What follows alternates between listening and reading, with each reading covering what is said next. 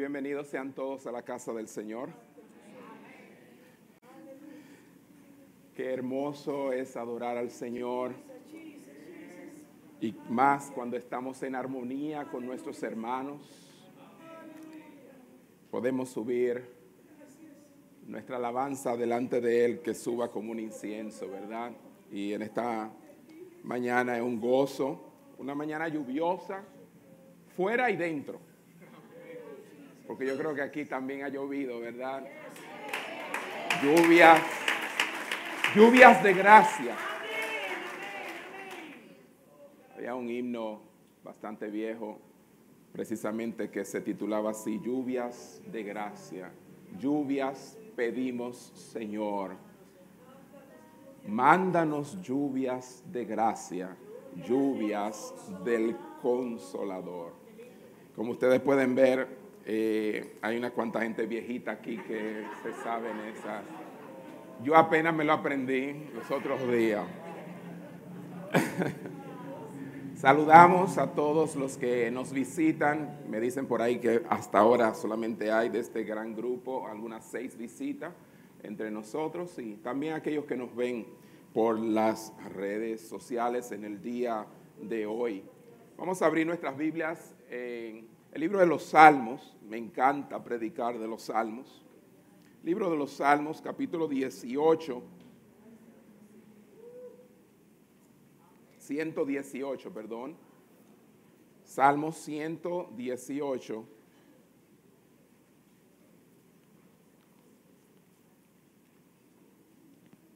Versículo 27. Salmos 118, versículos 27.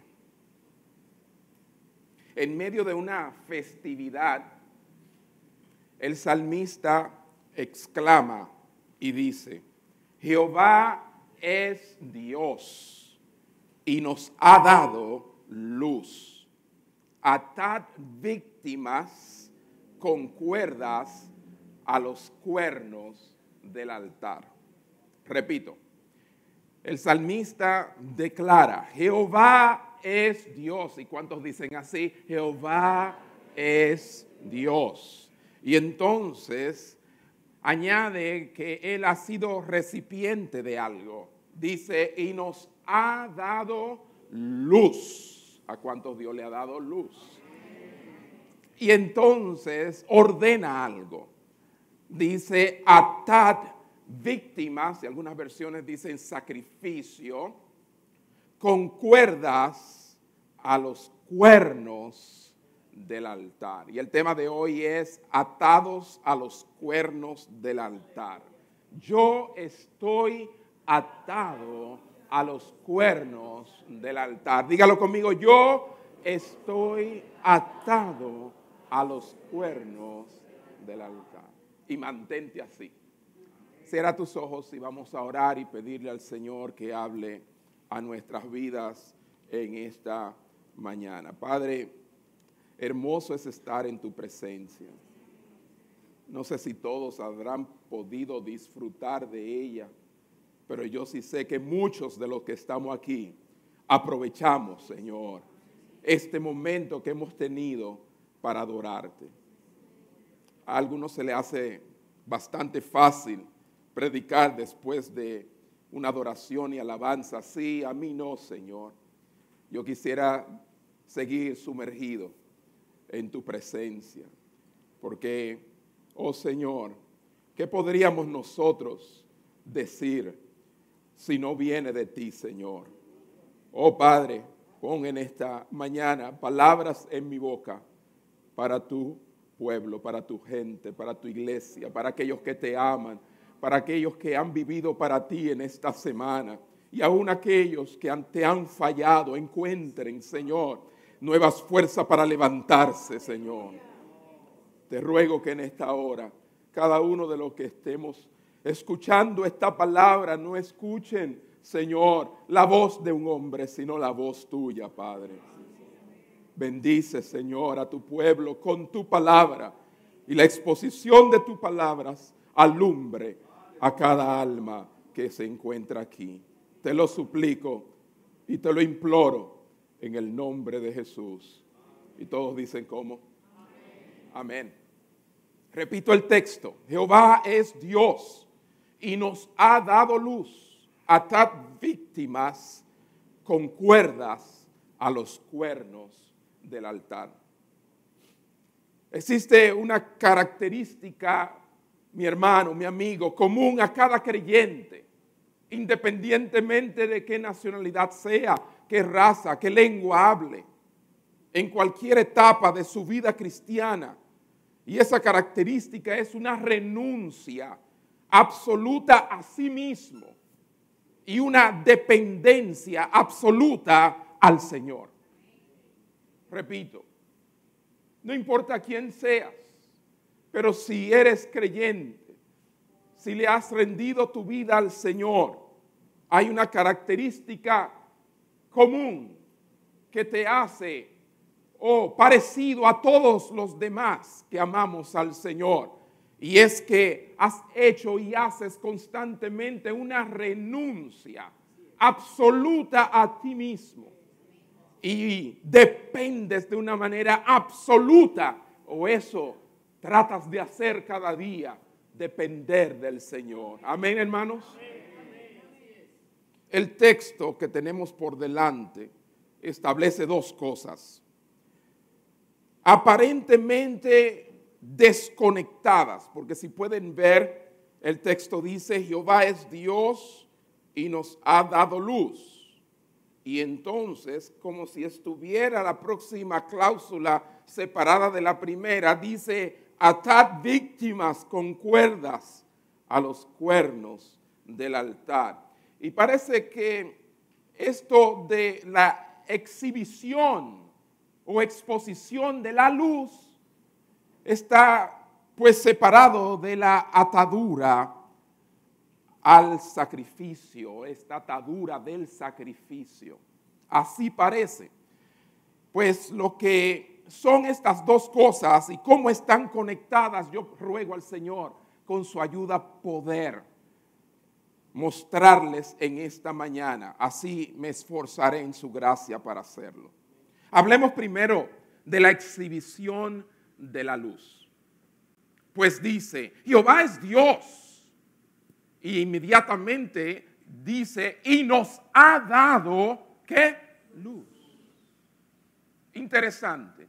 Y yo entiendo que todos los santos a través de los tiempos, en el Antiguo Testamento, en el Nuevo Testamento, a través de las edades, hasta el día de hoy, todos aquellos que son cristianos y creyentes han experimentado luz de parte del Señor. Y por luz quiero decir verdad.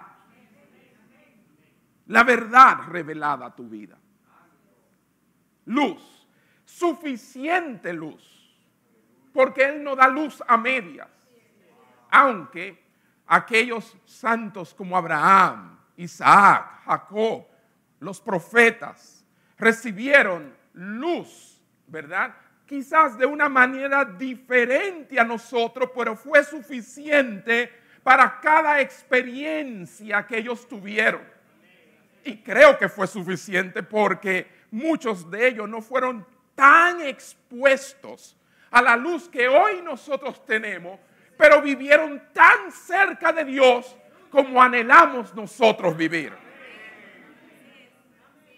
Lo que quiere decir que Dios en toda generación ha dado suficiente de Él mismo, de su verdad, para que podamos vivir la vida que le agrada a Él.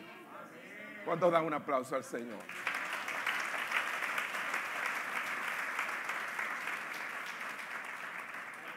Y es bajo este contexto que con alegría en un día festivo, aquí vemos en el contexto, versículo 26, una profecía donde eh, basado en la luz que tenían en ese momento, el salmista dice, bendito el que viene en el nombre de Jehová.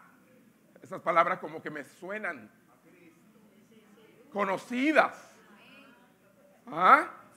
Ese día de esa entrada triunfal, cuando la multitud clamaba y gritaba, hosanas al Altísimo, bendito el que viene. Pues el salmista proféticamente ve hacia adelante ese día cuando vendría el Señor. Tenía suficiente luz.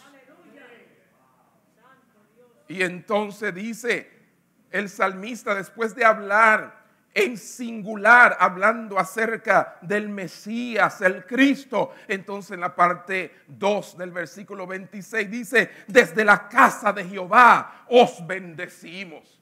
Y habla en plural, como diciendo, desde aquí, desde el sur, desde Jerusalén, la casa de Jehová, todos bendecimos al Señor, a ese que viene en el nombre de Jehová.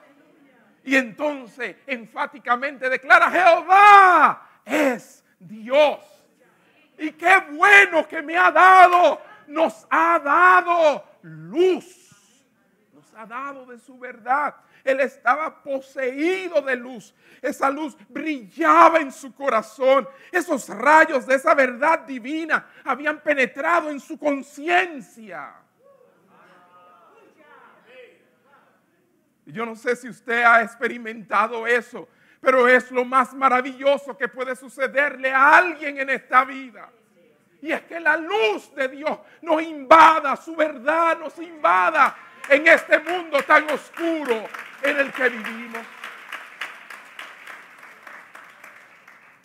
El salmista llevaba consigo una luz que él dice viene de Dios, pues dice Jehová es Dios y nos ha dado. ¿Quién es el que nos ha dado luz? Dios.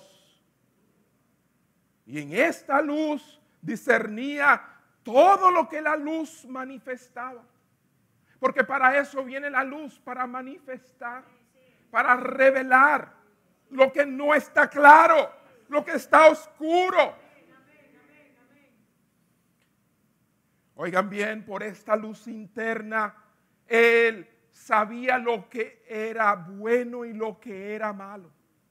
No como ahora que le llamamos a lo bueno malo y a lo malo bueno. No, la luz nos ayuda a discernir entre lo bueno y lo malo. Entre lo dulce y lo amargo. Entre lo verdadero y lo falso. Entre lo que es espiritual y lo que es natural. Eso hace la luz la verdad de Dios. Y nosotros, al igual que el salmista, hemos también sido invadidos con esta luz. No dijo el salmista, esta luz proviene de mi esfuerzo. No, no, no. Es que esta luz no se consigue con esfuerzo humano. No tiene nada que ver con tu intelecto. No, oh no. Hay gente intelectuales que no le brilla esta luz. Se jactan de sus conocimientos, pero alejados de la luz verdadera que vino al mundo. Él no dijo tampoco, esta luz es producto de mi propia sabiduría.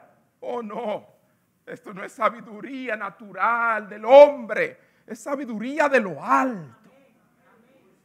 No es terrenal, es celestial. Él sabía de dónde venía esta luz, la verdad que él conocía. Y por alguna acción propia de su voluntad, no vino esta luz de ninguna manera. Fue el mismo Dios él atribuye esta luz que poseía a Dios, el único autor y dador de ella. Santiago capítulo 1, versículo 17, un versículo muy conocido y que yo hago referencia a él constantemente. Dice, toda buena dádiva y todo don perfecto desciende de dónde? De lo alto, no sale de aquí abajo, viene de arriba. Si hay algo bueno aquí en esta tierra, viene de arriba. Viene de Él. Toda buena dádiva, todo don perfecto desciende de lo alto. Y entonces el apóstol Santiago dice, del Padre de las luces. Si hay alguna luz, proviene de Dios. Toda verdad es de Él. Toda mentira es del Padre de mentira. Los hombres no tienen verdad. No. Toda verdad, toda luz viene de Dios. Si es verdad, es de Dios. Porque Él es el único verdadero. Fíjense mis hermanos. Y entonces añade, en el cual no hay mudanza ni sombra de variación. Como hoy en día, hermanos, cuántos temas turbios, cuántas zonas grises, cuántas cosas relativas, cuántas verdades a media, cuánta manera de ver culturalmente las cosas y definir si es verdadero o es falso, si es verdad o es mentira, si es bueno, si es malo. Eso es porque aún no has llegado a la luz verdadera, la verdad de Dios. Amén. Si Dios alguna vez te ha mostrado a ti como me ha mostrado a mí y a tantos la misma luz que tenía el salmista, entonces vamos a tener esta solemne convicción dentro de nosotros. ¿Y qué yo quiero decir con eso? Que vendrán momentos y habrá momentos de densas oscuridad, nubes que van a nublar tu mente y tu corazón, cubrir tu alma en medio de lo que estamos hoy viviendo. Tratando de, de que alguna manera te confundas y no veas claramente la verdad de Dios en tu vida. ¿Me estás siguiendo? Sí, vamos a ver momentos en tu vida. En, en tales momentos, a pesar de la incredulidad, y lo me estaba hablando de eso ahorita, la incredulidad que pueda venir a tu vida. Y hay momentos en que dudamos, en que no creemos.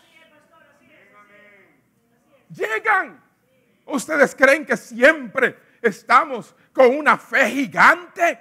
No, vienen tiempos de dudas, tiempos de que tú dices, pero, pero será verdad. Hello.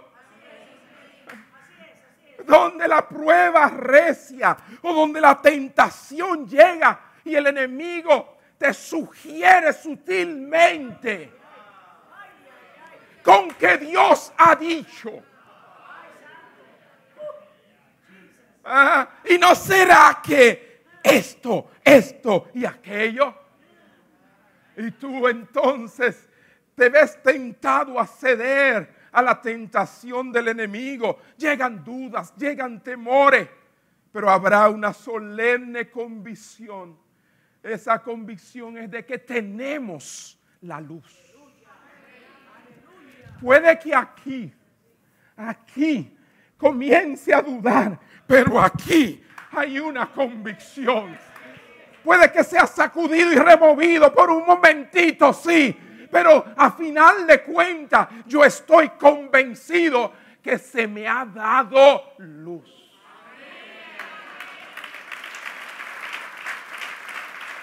Y regreso a la luz. Regreso a la luz de la palabra la luz verdadera. ¿Sabe por qué los de afuera no quieren ser expuestos? Porque sus obras son reveladas y lo, lo que se revela es que son malas. Pero el creyente no, el creyente no le teme ser expuesto a la luz. Porque la luz, aunque saca lo que no está bien en nosotros, pero entonces podemos hacer algo al respecto. Y es humillarnos ante nuestro Dios y pedirle que nos lave, nos limpie.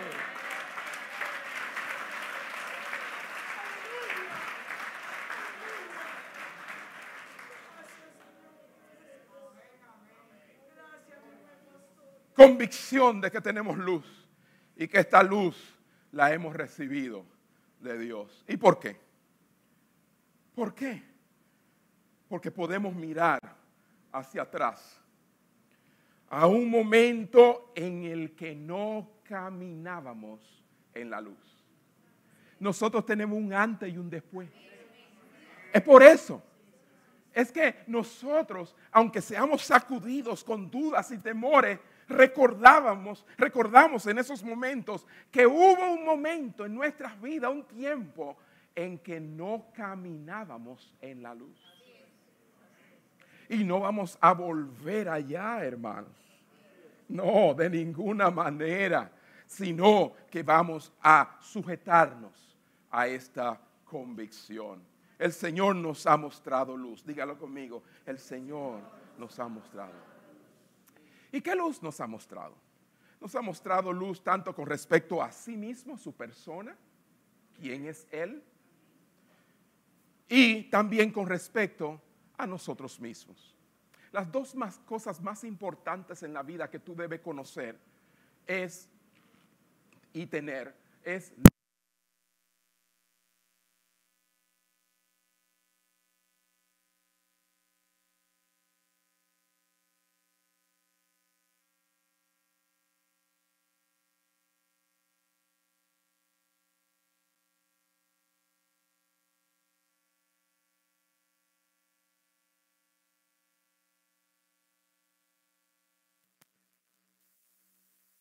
que necesitas saber sobre quién eres tú.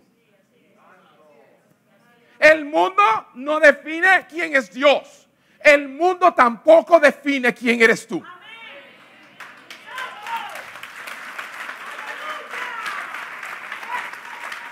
Es aquí donde tú sabes quién es verdaderamente Dios.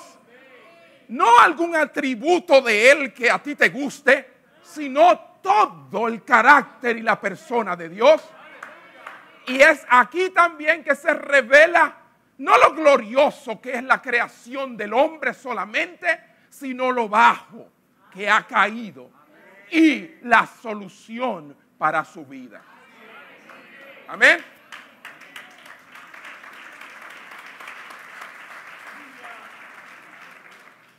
Él nos ha mostrado entonces con respecto a sí mismo quién es y ha revelado, descubierto su carácter glorioso en nuestras almas. Así en esta luz vemos y sentimos que Dios lo que busca es el corazón. Los hombres juzgan por la apariencia, mas Dios mira el corazón. Y alguna gente se agarra de ahí, de esa primera parte. Tú ves, es que Dios no está mirando lo que yo hago, sino mi corazón, lo que hay ahí adentro. Eh, y como obviamente tú no puedes ver el corazón, pues entonces te callas y dices, bueno, no voy a juzgar entonces, ¿verdad? Pero eso es una manera defectuosa de describir el carácter de Dios. Dios busca el corazón, pero también Dios odia el pecado. Entonces, Dios busca el corazón, eso es lo que Él me revela, pero Él odia el pecado. Y el pecado no se queda en el corazón, el pecado sale a la luz cuando es concebido. Y yo puedo verlo. Y tú puedes verlo en tu vida. Entonces, Dios busca el corazón, Dios odia el pecado y jamás será burlado. Eso es lo que dice Gálatas capítulo 6, versículo 7. Vayan allá. Gálatas 6, 7. No os engañéis. Dios no puede ser burlado. Pues todo lo que el hombre sembrare, eso también segará. La pregunta es, ¿qué estás sembrando? Porque eso vas a cosechar. Ahora bien, esta luz no solamente muestra, como yo dije, cosas que tienen que ver con el carácter de Dios, sino también con nosotros mismos.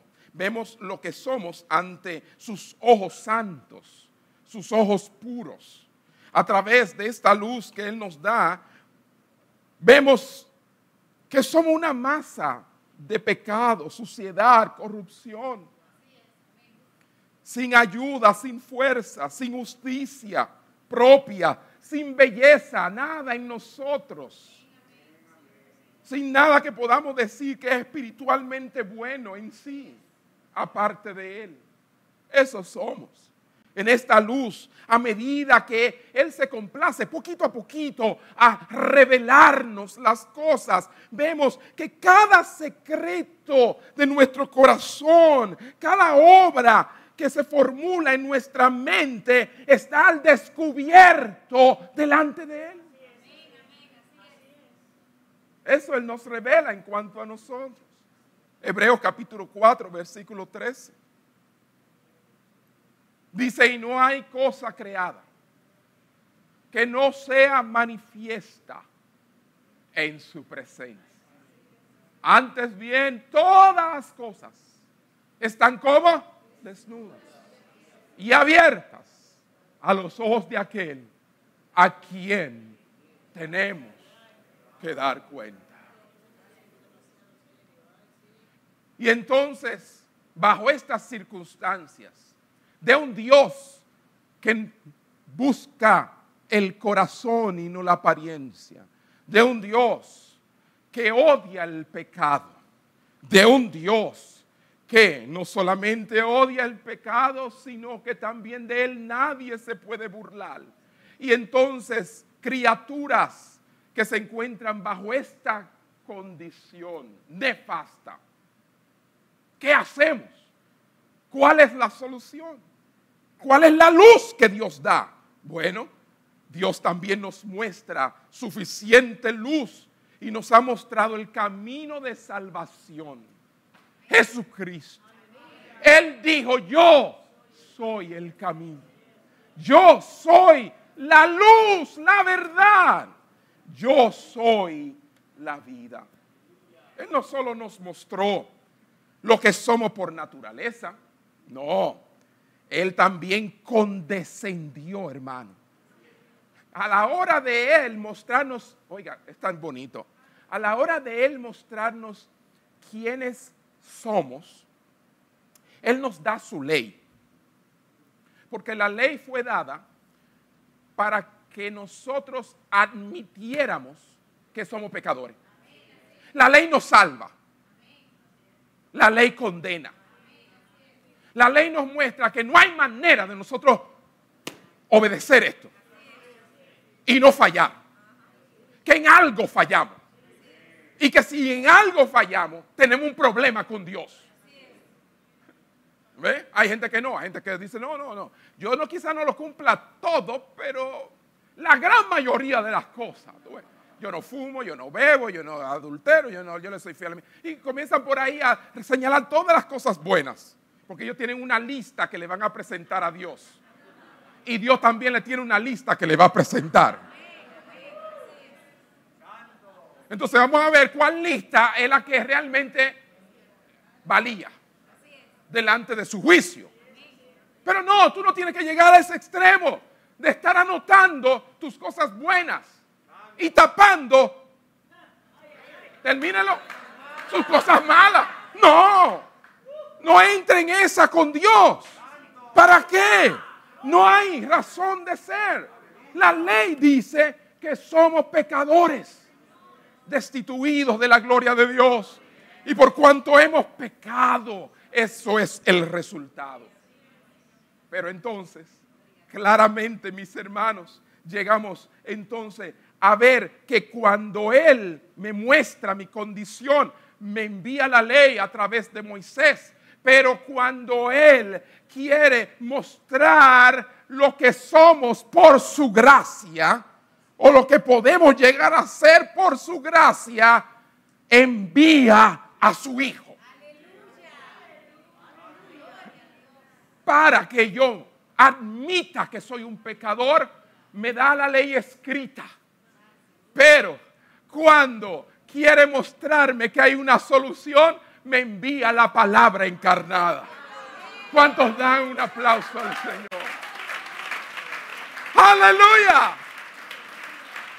Aleluya. Él no solamente trajo a nuestros corazones el conocimiento de sí mismo como un Dios de justicia perfecta, no, sino que también trajo a nuestras almas ese conocimiento de Él como un Dios de misericordia. Justicia y misericordia. Y eso vemos en la cruz. Ambas cosas reveladas. ¿Cómo lo hizo? Lo acabo de decir. Un sacrificio para siempre. Un sacrificio. Pero este sacrificio atado a una cruz. Ese sacrificio es el de Jesús. Y si miramos el texto de nuevo para aquellos que creen que me había olvidado, vamos a entrar en la segunda parte de este texto. Salmo 118 versículo 27. Jehová es Dios y nos ha dado luz. Y entonces añade, atad víctimas con cuerdas a los cuernos del altar. Si miramos este texto, Jehová es Dios y nos ha dado luz, veremos que está relacionado, sí, con la segunda cláusula, atad víctimas. Existe una conexión nos ha dado luz. Él lo ha hecho. Pero, ¿qué es lo que nos muestra esta luz divina? Bueno, nos muestra que hay una necesidad de un sacrificio. Oigan, nos ha dado luz a tal víctimas. Esta luz viene acompañada de una revelación y es la verdad de que se debe atar un sacrificio y que éste esté atado con cuerdas a los cuernos del altar. Qué complicado para aquel quizás que no tiene un trasfondo del Antiguo Testamento y sus sacrificios. La razón principal por la cual esta luz es dada es para que podamos ver el objeto, aquello que debe ser revelado a nuestras vidas para que nosotros entendamos que esta luz vino con un propósito. Y el propósito anda por ahí. Ser atada como sacrificio celebramos, sí, la luz, pero no independiente del sacrificio que tomó lugar. Voy por ahí. Los cuernos del altar, hermanos, se mencionan, y aquellos que quieran hacer un estudio de ello, se mencionan por primera vez en el libro de Éxodo, en el mobiliario de lo que Dios le dijo a Moisés que hiciera en el desierto él dijo, hazte un tabernáculo. Y entonces comenzó a señalar, tabernáculo es una tienda de campaña bien grande para el pueblo. Y allí yo quiero que tú le pongas esta pieza, esta pieza, esta pieza. Y entonces comenzó a mostrarle el mobiliario y cómo debía ser. Y este lugar tenía atrios, eran la parte frontal del tabernáculo, donde la gente allí estaba esperando para llevar sus sacrificios al Señor pero también tenía una parte que era como dentro de la misma tienda donde había un lugar llamado el lugar santo y más luego un lugar totalmente privado llamado el lugar santísimo. Ya esos serían otros estudios. Pero ¿qué es lo importante de todo esto? Que la primera pieza, mobiliario, que veía el adorador cuando iba entrando por esta tienda era un altar de bronce y este altar de sacrificio tenía cuatro cuernos. y allí colocaban el animal, sacrificio, que iba a tomar el lugar del que ofrecía el sacrificio, para que sus pecados fuesen perdonados. ¿Me están siguiendo? Y entonces a esto se refiere el salmista cuando dicen, aten víctimas a los cuernos del altar. Los cuernos del altar eran estas prominencias en cada esquina del altar de bronce a las que la víctima estaba atada.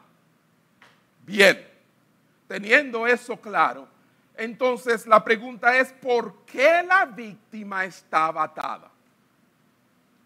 Dígalo conmigo, ¿por qué la víctima? Para eso estoy yo aquí, para explicarse.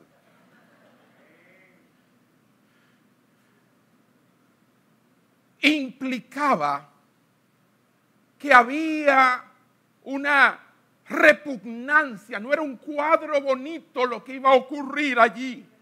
Un horror interno, algo que iba a experimentar la víctima, el animal, el becerro, la oveja, que estaba allí y esto que anticipaba cuando se tomaba el cuchillo para degollarlo, esto era tan grande que lo, el primer impulso, de instinto, era salirse, sacudirse e irse de el altar. El altar estaba allí, los cuatro cuernos estaban allí y lo primero que hacían era atarla para que no se moviera, se quedara allí. ¿Entendieron eso? Muy bien. ¿Qué sacrificio es este? Que está atado a los cuernos del altar. Pues este sacrificio, mis hermanos, principalmente y de manera central, se refiere primeramente y nada más ni nada menos que al Señor Jesucristo. Todos esos sacrificios del Antiguo Testamento prefiguraban el único y sacrificio que iba a ser suficiente para siempre.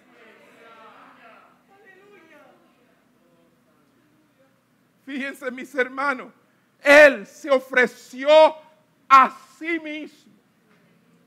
A diferencia de los sacrificios que eran llevados, donde el oferente, aquel que iba a sacrificar, era el que llevaba contra la voluntad del animal, el animalito al degolladero. No, en este caso el que se ofrece, se ofrece voluntariamente. Voluntariamente, intencionalmente. Cristo Jesús dijo, nadie me quita la vida, yo la doy. Ah, hermano.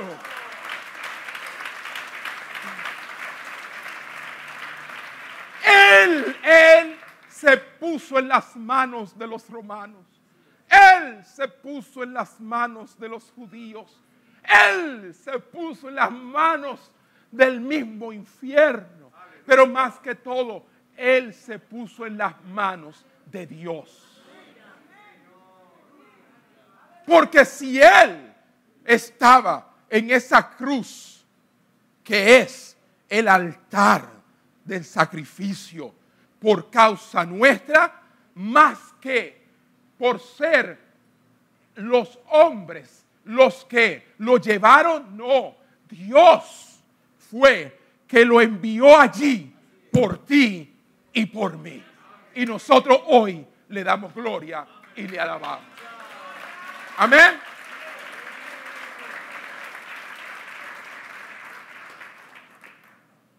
Cristo asumió de manera libre y voluntaria los compromisos de un pacto, pacto de sangre. Y una vez estos pactos ser dados y él voluntariamente entregarse, él mismo se estaba atando a los cuernos del altar. ¿Oyeron lo que yo dije? Él mismo se ató a los cuernos del altar. Lo que venía era terrible, pero él estaba atado a los cuernos del altar. Hebreos capítulo 10, versículos 5 al 7 nos arroja luz al respecto. Hablando Jesús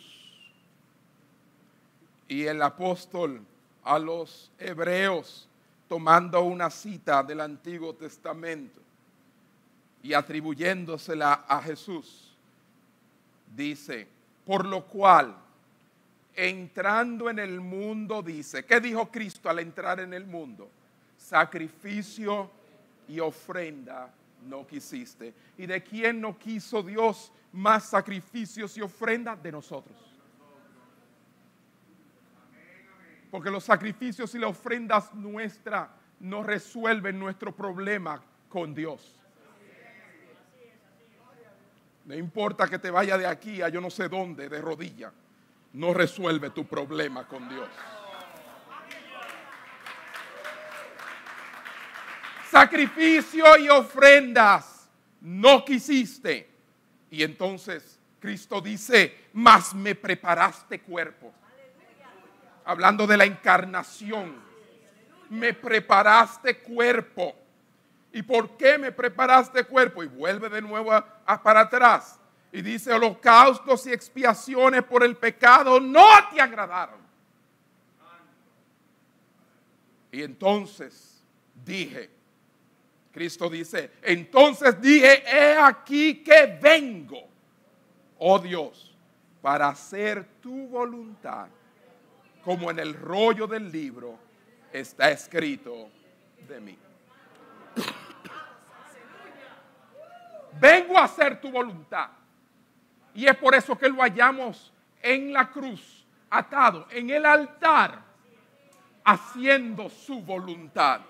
No solo estaba obligado por los compromisos del pacto, sino que también estaba atado allí con fuertes lazos de afecto y amor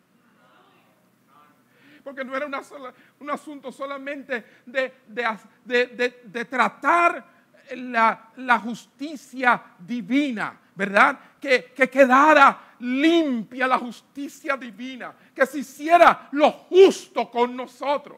Por eso muere Él en nuestro lugar, para vindicar el nombre de nuestro Dios.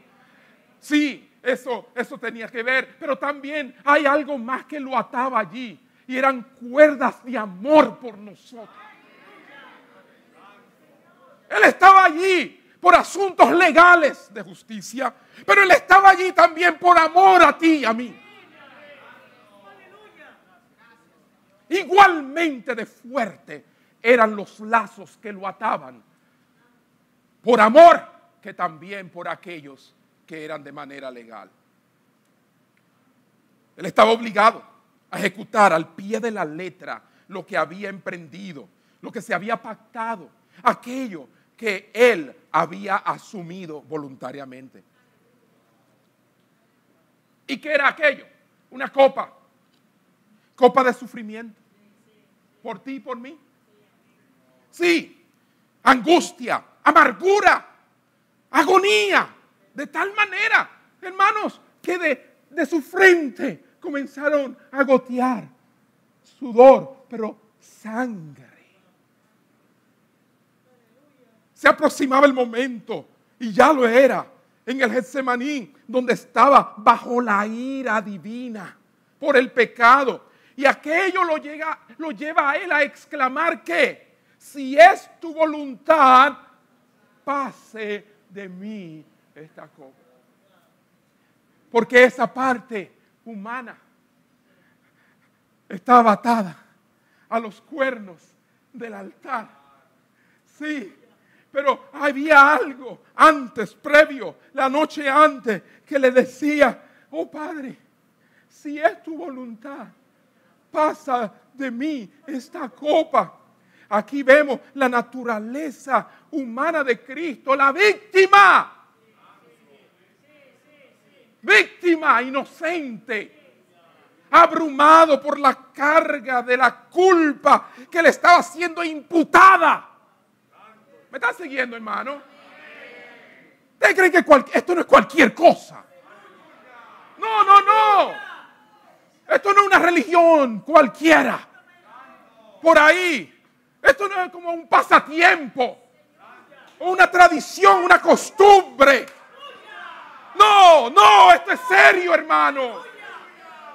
Y si tú no tienes más nada que hacer, no encuentres entretenimiento en esto.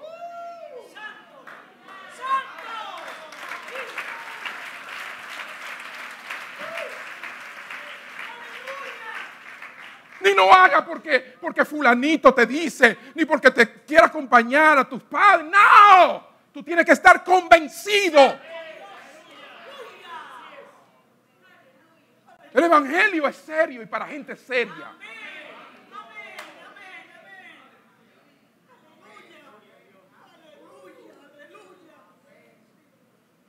Mi hermano, lo único que evitaba que Cristo fuera completamente aplastado era la naturaleza divina que lo estaba apoyando ahí en ese momento. En esos momentos de agonía en el Getsemaní, ángeles vinieron y lo fortalecían. Yo me imagino e, ese recibimiento mientras los discípulos estaban durmiendo, cabeceándose. Jesús orando una y otra vez y tres veces le suplicó al Padre que pasara de él esa copa. Los ángeles ministradores vinieron sobre él. Y yo me imagino diciéndole, nosotros no entendemos bien lo que está sucediendo ni lo que va a suceder. Porque esas cosas nos, nos son reveladas a nosotros. Pero una cosa sabemos y es que podemos decirte adelante y decir, coge y deja que Dios Padre te ate a los cuernos del altar.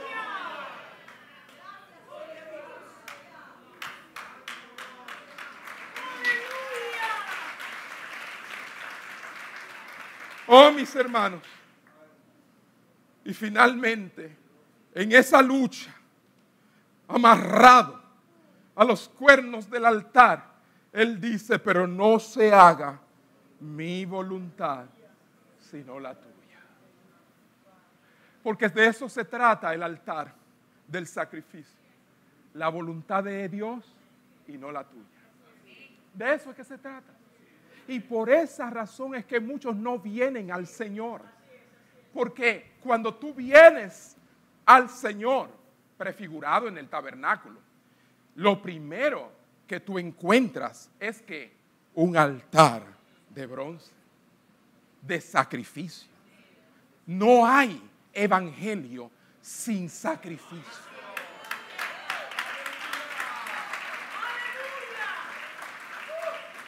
Muere en ese momento tu voluntad por la voluntad de Él. Ya no es lo que yo pienso, sino lo que Él dice. Ya no es lo que yo quiero, sino lo que Él quiere. Ya se acabó el agradarme a mí mismo y comenzar a agradar a Dios. Y hay gente que le huye al Evangelio porque muchos conocen el Evangelio más que nosotros mismos y sabe que implica sacrificio. Pero déjenme terminar. Y no es que me están impidiendo hacerlo. Hablamos de ese único sacrificio, pero hay otro sacrificio. Hay otra víctima en el altar. Hay otro sacrificio atado. ¿Y cuál es ese? Nosotros. Diga conmigo nosotros. Yo.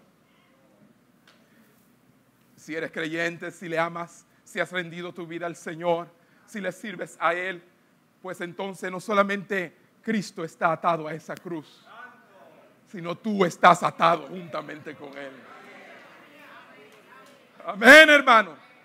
Romanos 12.1, así que hermanos os ruego por las misericordias de Dios, o sea, porque Dios ha sido misericordioso, enviando a su Hijo, que presentéis, presenten vuestros cuerpos, ¿en qué?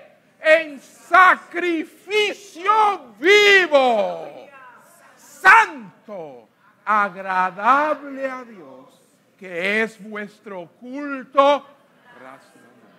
Y con esto concluyo, hermano. Una vez dentro del tabernáculo, y lo he repetido y lo seguiré repitiendo, y, y, todo el mundo tiene que estar muy claro, una vez dentro del tabernáculo no había forma de evitar el altar del sacrificio. Para allá adentro había cosas maravillosas. Oh sí, hermano.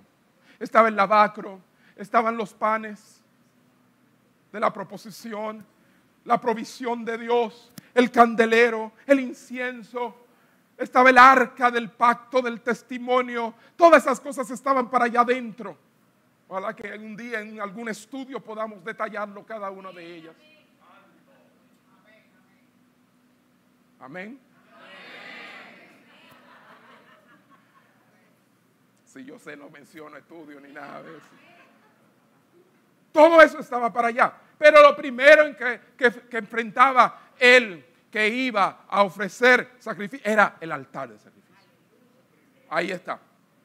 Y a diferencia de los sacrificios del Antiguo Testamento, los cuales terminaban muertos.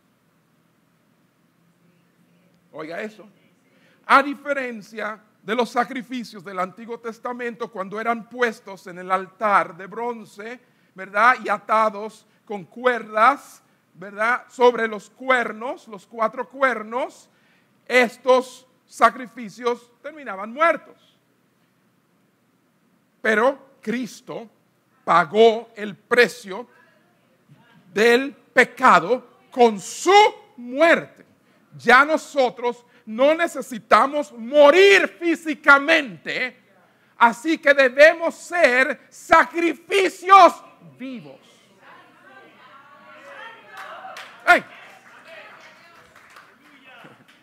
Y ahí es que está el problema. Porque si uno se pone ahí lo matan, ya se acabó.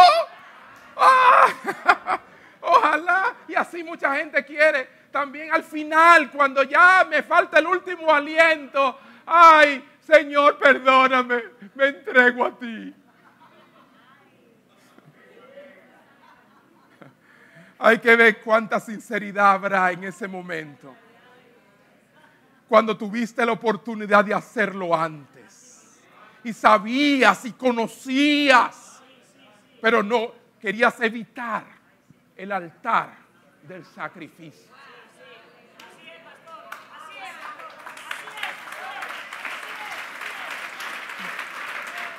¿Ah? ¿Estoy siendo claro? Ah, y entonces, nada más ni nada menos, nos vemos que ahí es que radica el problema y es que somos sacrificios vivos.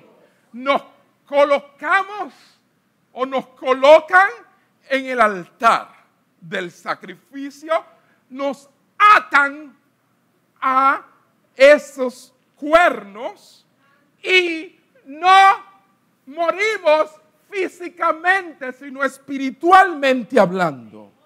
Seguimos vivos, pero atados a los cuernos del altar.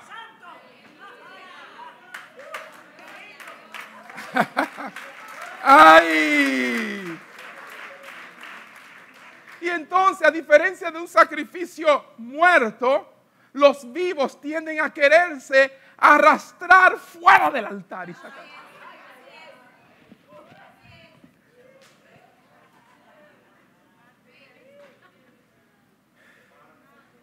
Y muchos, cuando se dan cuenta de lo, las implicaciones del Evangelio, No, apéme de aquí. Ah, se quieren arrastrar fuera del altar, especialmente cuando comienzan a sentir la candela, el calor.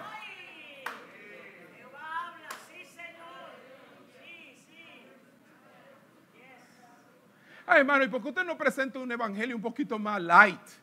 Un poquito más como, como que, tú ves que, ¿ah?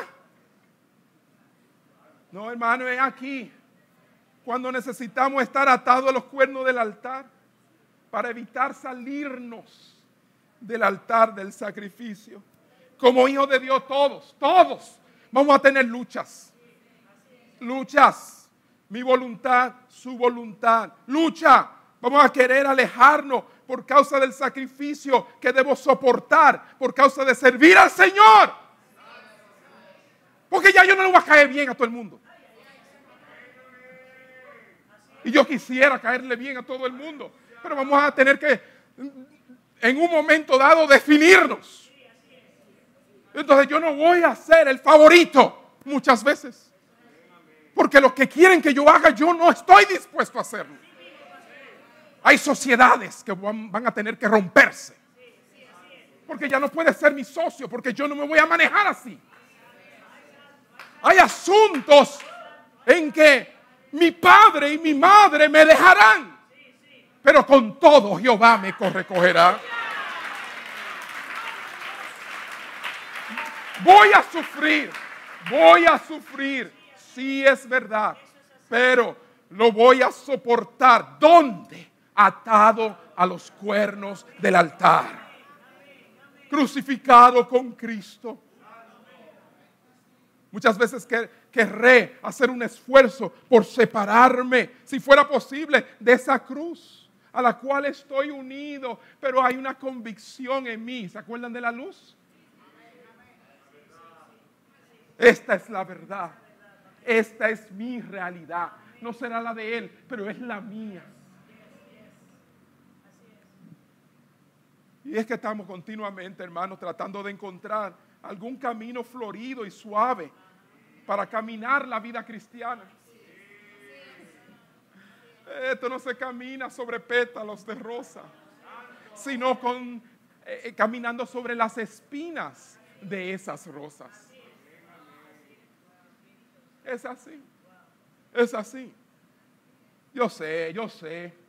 Muchos productos se anuncian por ahí como sin costo, sin compromiso. ¿Verdad?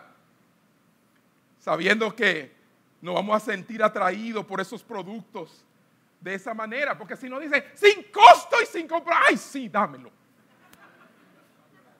Aquí ¿eh? El marketing, ¿eh? y te pone que sí o cuánto por ciento, mi mínimo al año, que usted, usted entra en toda, porque usted ve la ventaja, pero los costos están ahí.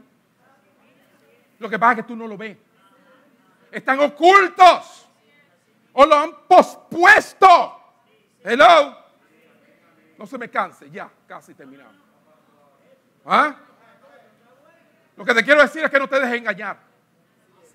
Cualquiera que te predique un cristianismo que no tiene costo ni obligación, te está vendiendo un evangelio falso.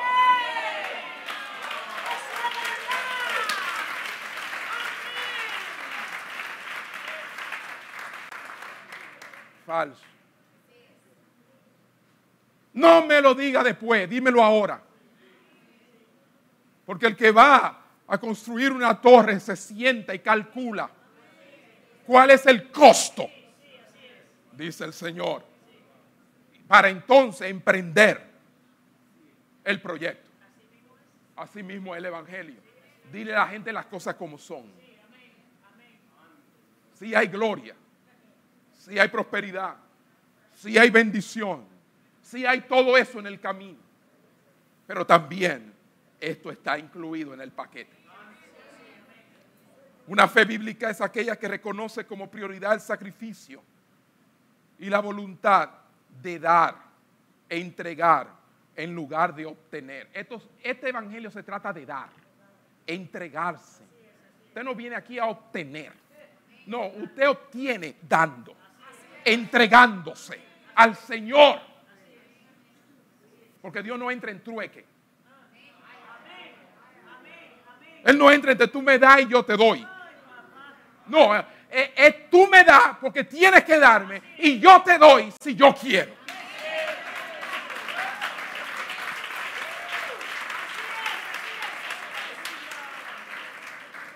Y cuando Él te da por obligación, ¿sabe por qué? Porque su palabra está comprometida.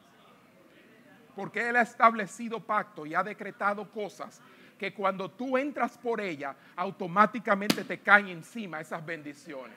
En la casa de Jehová moraré por largos días. Me seguirá ¿eh? el bien y la misericordia de Jehová.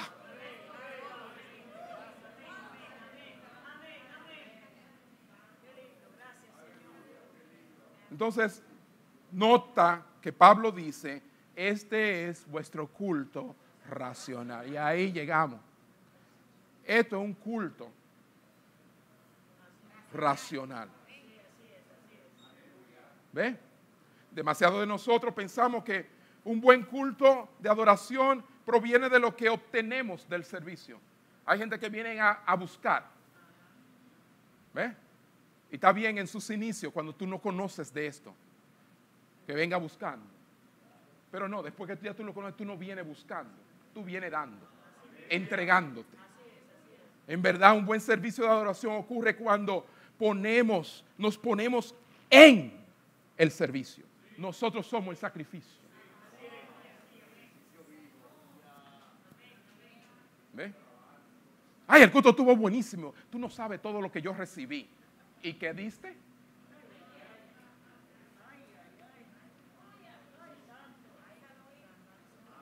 ¿Ah? Un servicio de adoración es dinámico. No es tanto lo que obtengo, sino lo que yo doy. Me doy a mí mismo, al Señor. Cada vez que estoy aquí, a mí mismo. Soy tuyo. Entera. Tú no tienes que darme nada. Yo me entrego todo a ti. Si quieres, tómame.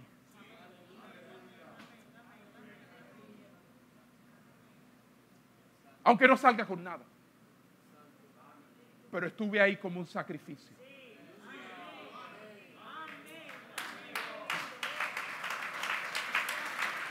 Aunque no resolvieron mi problema.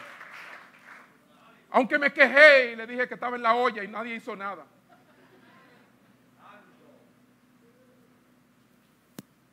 No vienes a buscar, vienes a dar. Darte a ti mismo. ¿Cómo encuentro la voluntad de Dios? Sencillo. La voluntad de Dios es una actitud. ¿Cómo así, pastor? Porque la mayoría de las veces estamos preguntando, ¿qué, qué, será lo que tú quieres conmigo? No comience por ahí preguntándole a Dios, ¿qué será? ¿Qué? ¿Por dónde? No, no, no. La voluntad de Dios es una actitud. Y cuando esa actitud es correcta, de tú entregarte a Él, las decisiones que tomes serán correctas cuando tú te coloques en el altar del sacrificio, donde no es tu voluntad, sino la de Él, inmediatamente tú vas a ver cuál es la voluntad de Dios. No tienes que preguntarle, inmediatamente Él te, él te hará sentir y te hará ver. No, no es por ahí, es por aquí. Y tú lo sabes que por ahí no es. ¿Ah? Así que siempre harás la voluntad de Dios. La voluntad de Dios se encuentra en esa cualidad básica que es el sacrificio. Si tú estás dispuesto a ser sacrificado y sacrificar a eso, lo que sea, por el Señor, entonces la voluntad de Dios te será revelada. Porque la voluntad de Dios es una actitud. El problema cuando no sabemos la voluntad de Dios ni la conocemos es porque no tenemos la actitud correcta de entrega a lo que sea, porque yo estoy atado a los cuernos del altar. Yo he muerto, ya no vivo yo, sino que Cristo vive en mí lo que vivo ahora. En la carne lo vivo en la fe del Hijo de Dios, el cual me amó y se entregó a sí mismo por mí. ¿Cuántos da un aplauso al Señor?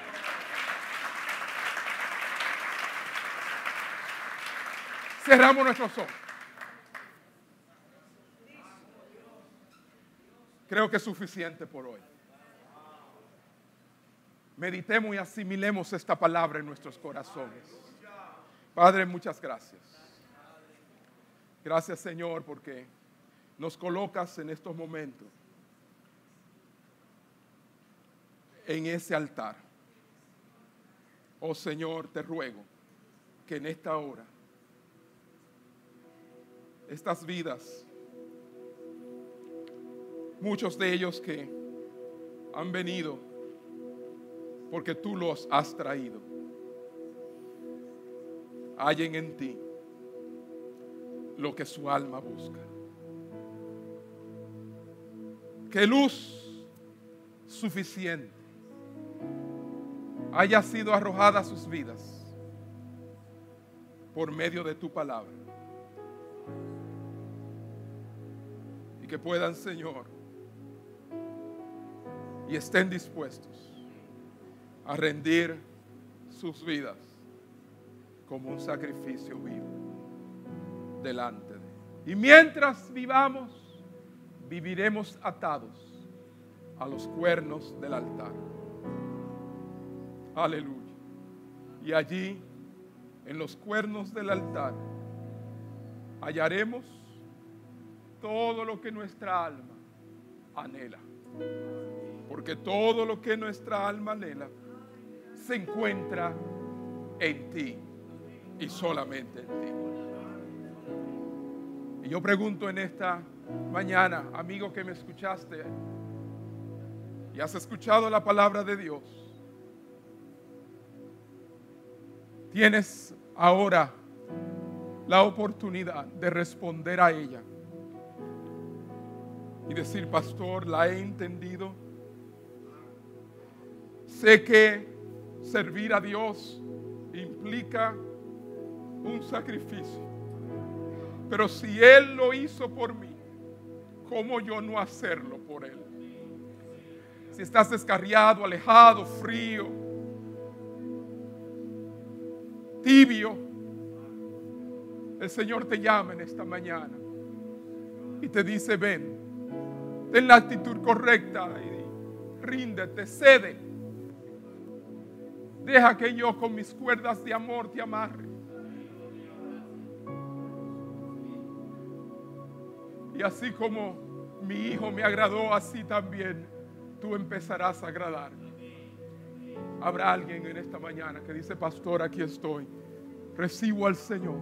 Me entrego a Él. Levanta tu mano ahí donde estás. Si estás aquí, dile, aquí estoy. Oren por mí. Quiero recibir al Señor. ¿Habrá alguien? ¿Alguien? Aleluya. Dios te bendiga. Aleluya. Aleluya. Aleluya. Aleluya. Habrá alguien, alguien que dice, pastor, necesito hoy tomar una decisión por el Señor. Y tú te conoces, tú sabes. Dile sí al Señor hoy. Aleluya. Gracias, Padre. Gracias, Padre. Gracias. Y oro y ruego por cada uno de los que están acá, que han escuchado esta palabra. Y te pido, Señor, en esta hora, que aquellos que necesitamos ser renovados y transformados, lo seamos de tal manera que podamos comprender y entender y comprobar cuál es la buena voluntad tuya, agradable y perfecta. Te doy gracias por este pueblo y por todo aquel que escuchó estas palabras. Bendíceles grandemente, Señor. Y que cada uno pertenezcamos a ti y permanezcamos atados a los cuernos del altar. En el nombre de Jesús. Y todos dicen cómo. Amén.